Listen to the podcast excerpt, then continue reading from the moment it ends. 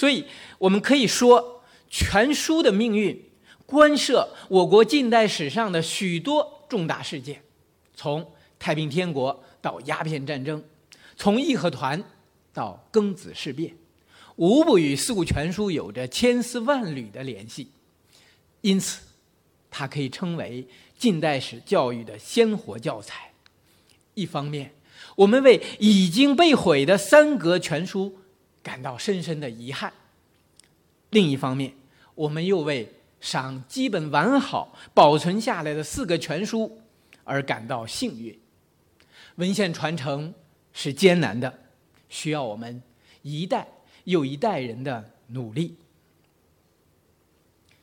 接下来进入第二单元，也就是官要《四库全书》的打开方式。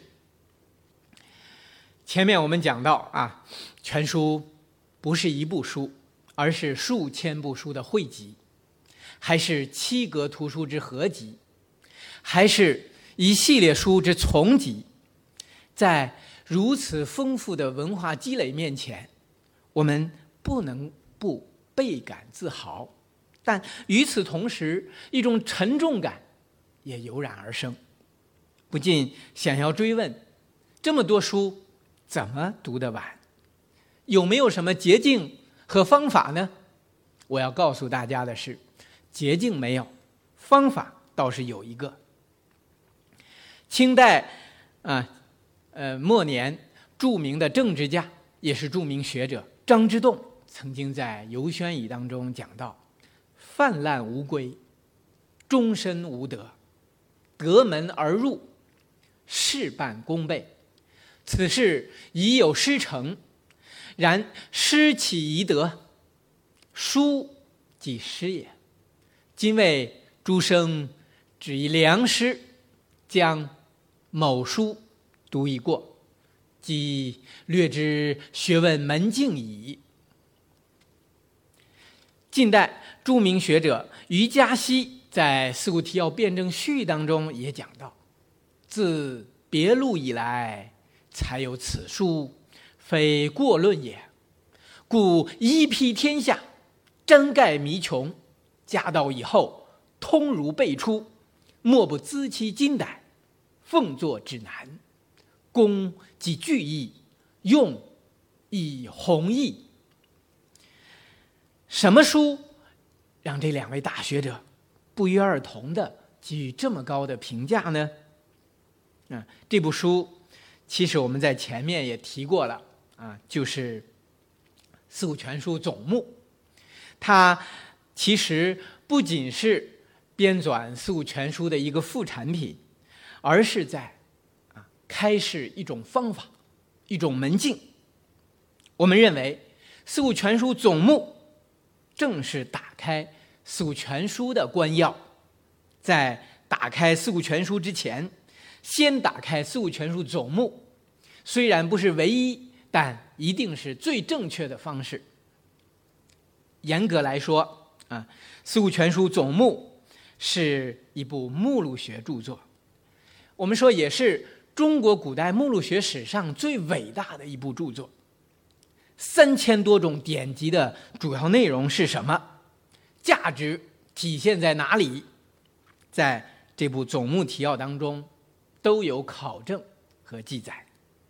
而且总目啊，不仅仅是三千四百六十二种著录书的提要，它还有七千多种存目书的提要。存目书的数量是著录书的两倍。加起来有一万多篇提要，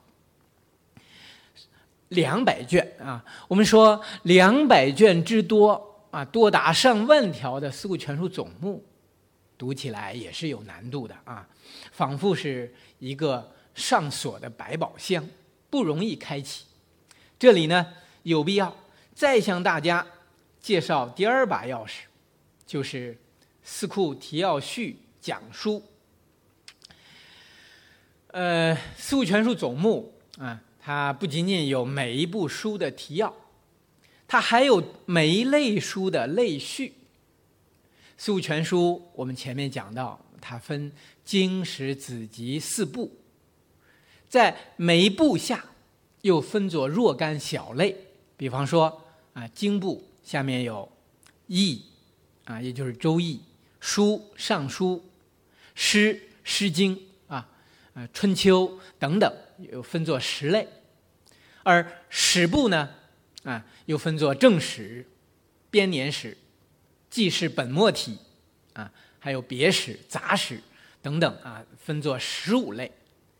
子部呢，又分作儒家、法家、兵家、农家啊，分作十四类。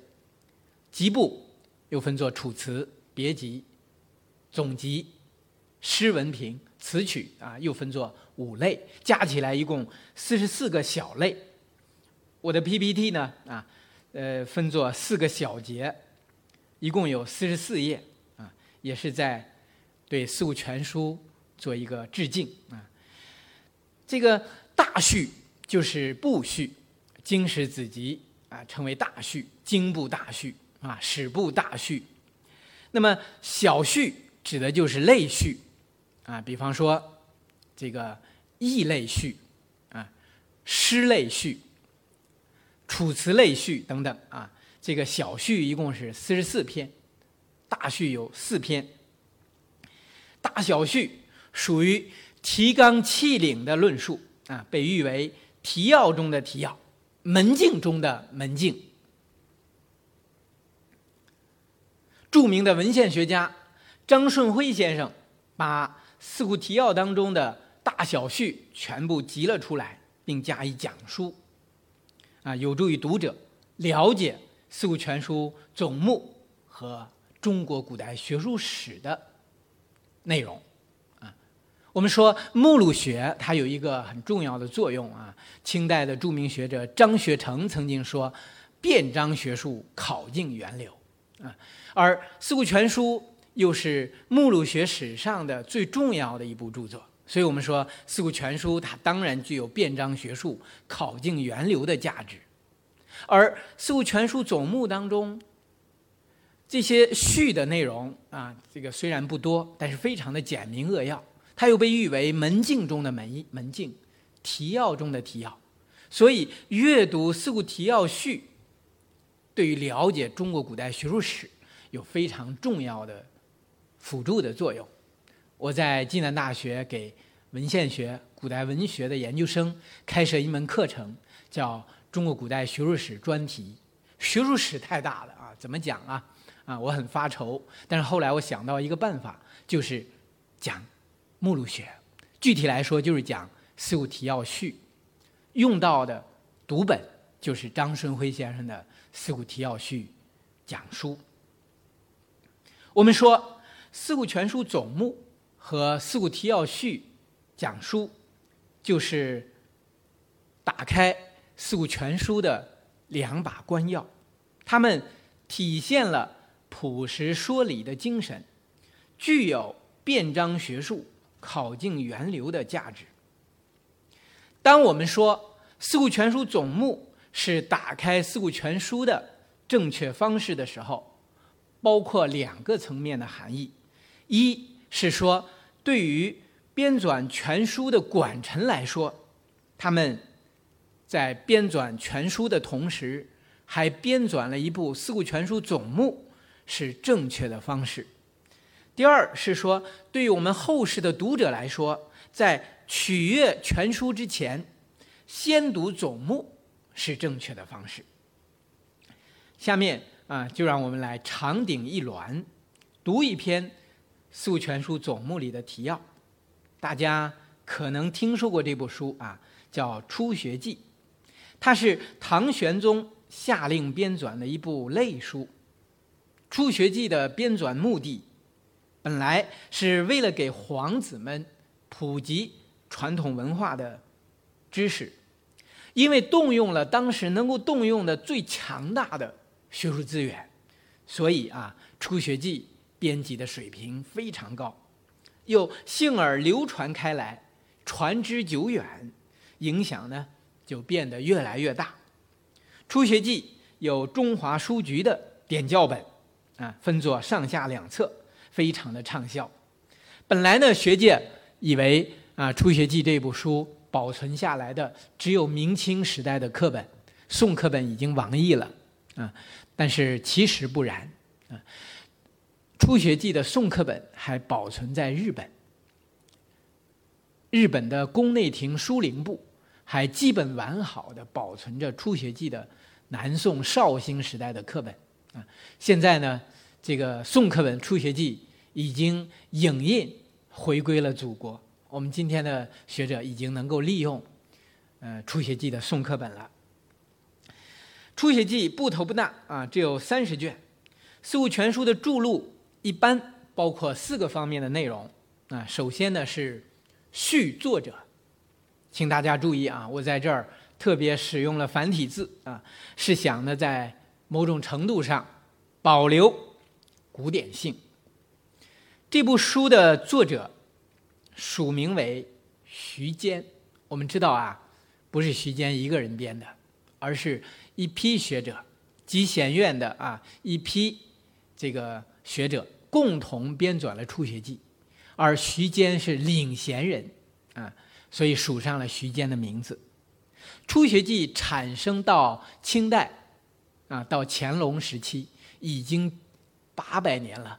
在这八百年当中啊，从来没有人质疑过这个《初学记》的编者，啊，也就是徐坚。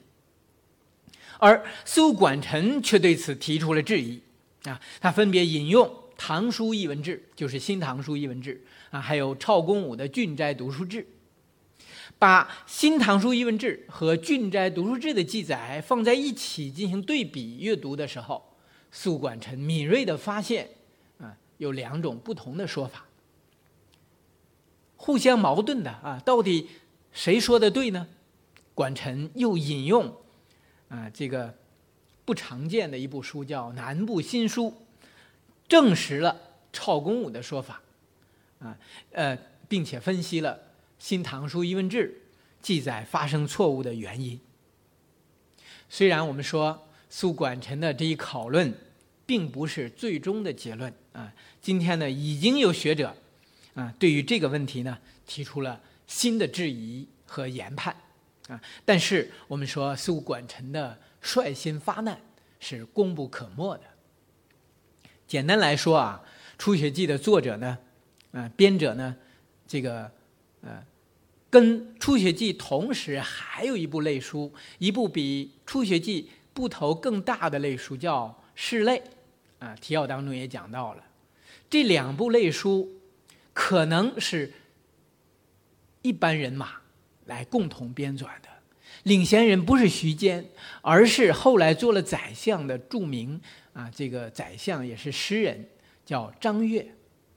在编纂《初学记》和诗类的时候，张悦是集贤院的院这个知院士，也就是这个集贤院的院长啊。这个，呃，张悦呢，他也是他提议啊编的《初学记》和《诗类》，他也一直啊这个躬身于《诗类》和《初学记》的主编。但是啊，到《初学记》快要接近尾声的时候，张悦被贬官了，离开了他的集贤院之院士的任上，而代理集贤院之院士的是徐坚。啊，所以呢，这个。应该，如果还原《初学记》的主编啊，领衔的主编的话，那么应该是张悦，而不是徐坚。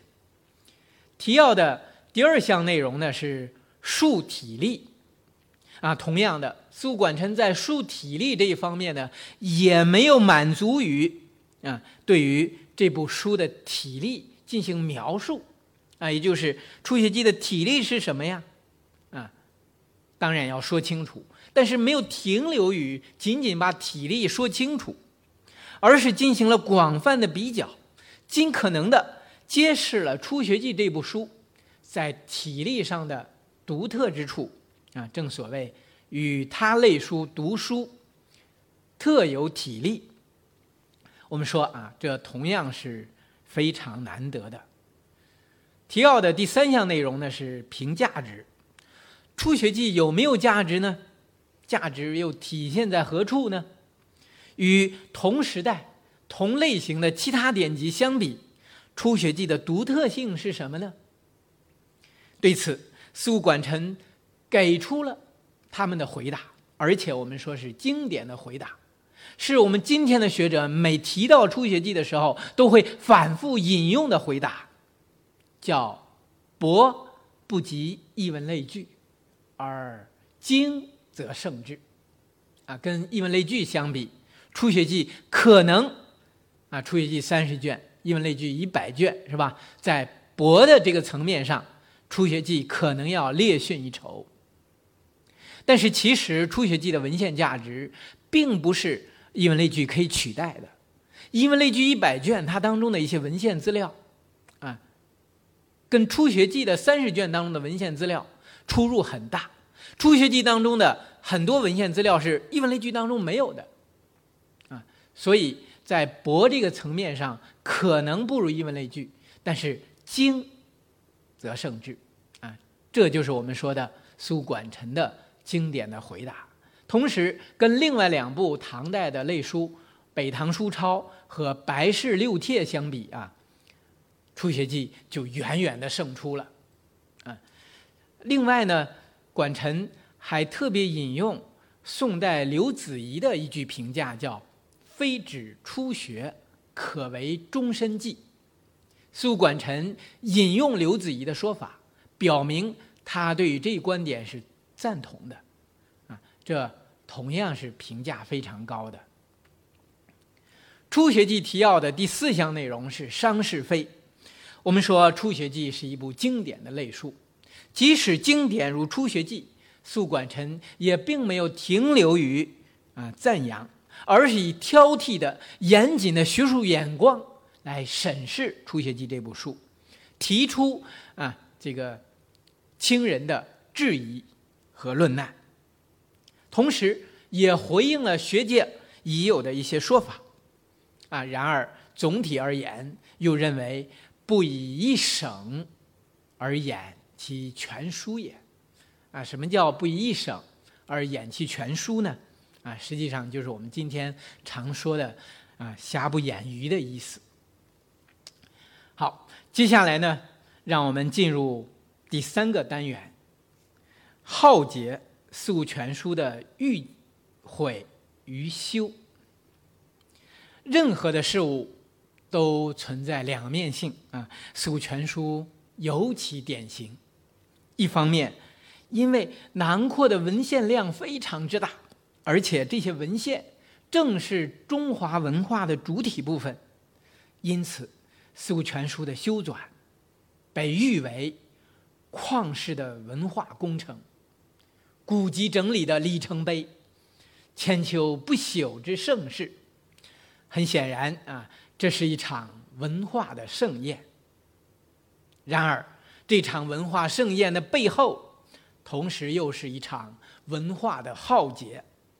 作为入主中原的满族统治者，往往有很多禁忌，将汉人不经意的批评视为诋毁。禁毁主要有四种手段：第一是抽毁，第二是全毁，第三是存木，第四是篡改。其中最让人痛心疾首的是全毁，最让人触目惊心的是篡改。另外，乾隆皇帝的禁毁政策还有四点值得注意：一是不仅毁书，而且毁版；二是查禁书籍的范围从明清时期扩大到了宋元时期；第三是全书告成，禁毁。并没有停止，而是加紧进行。第四是在乾隆时期，文字狱大量的增加。被禁毁的著作当中，确实有一部分、一小部分出自于反清复明的志士之手，但还有很多禁毁书属于无妄之灾，很多书被贴上了莫须有的罪名，有些。根本与满族和清朝风马牛不相及，比如宋代的一些著作，也受到了禁毁和篡改的命运。这实际上根源于中华文化当中的夷夏之变和清王朝的满汉一家之间的冲突。清代的禁毁书在各朝各代都有，但主要发生在乾隆的时代，并不是乾隆比其他的皇帝更加的刻薄、更多的禁忌，而是跟《四库全书》的编纂有关。也就是我们常说的“欲尽于征，欲毁于修”，并不一定在编辑《四库全书》之前，啊，征集图书之前就已经有了尽毁的计划，而更大可能是在征集和编修的过程当中，越来越多的书受到了牵连，啊，逐渐的扩大了禁毁的规模。根据。清代学者姚晋元的统计，啊，他在《清代禁毁书目》当中统计，这是一个不完全的统计，是一个粗略的统计。全毁书有一百六十四种，九百八十七本；抽毁书有一百八十一种，一千一百六十七本。另外还有禁毁书一千四百一十三种，伪爱书七百五十七种，一共呢是。两千四百九十七种，在禁毁书目当中，还有一些触目惊心的写上了人的名字，他们有啊，钱谦益、屈大均、金宝、吕留良、王锡侯啊、卓长龄、李清等等，他们的书都遭受了被禁毁的命运。啊，但这也让他们的名字更加的熠熠生辉。回过头来看，他们的著作并非没有价值，恰恰相反，这些著作的不朽的价值，也正是他们遭受尽毁的最大的原因。比如《北征纪略》，苏管臣请求销毁该书的原因，在相关的书目当中有明确的记载。查《北征纪略》，系明。张黄岩传，黄岩是明鲁王，为兵部尚书，遁迹海中，为大兵所执备录。此书乃记其在顺治己亥年，同郑成功入犯江宁之事。其词十多啊，十多属备忘夸诞。应请销毁，啊，这就是苏管臣给《北征纪略》这部书下的结论，啊，呃，集中呃体现在这一句上，叫“备忘夸诞，殷勤销毁”。《北征纪略》这部书啊，因为苏管臣的尽毁，而从此消失于人世之间。实际上，我们看《北征纪略》这部书是张煌言。记录他跟郑成功啊，这个攻打江宁的这个爱国的这个事件，它的价值，它的史学价值是非常高的。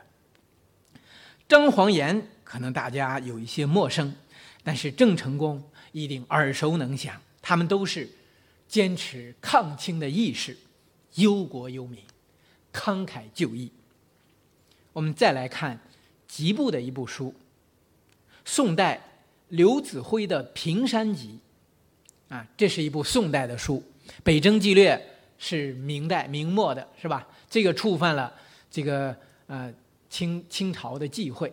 那宋代的刘子辉的《平山集》怎么也遭受遭受了这个无妄之灾呢？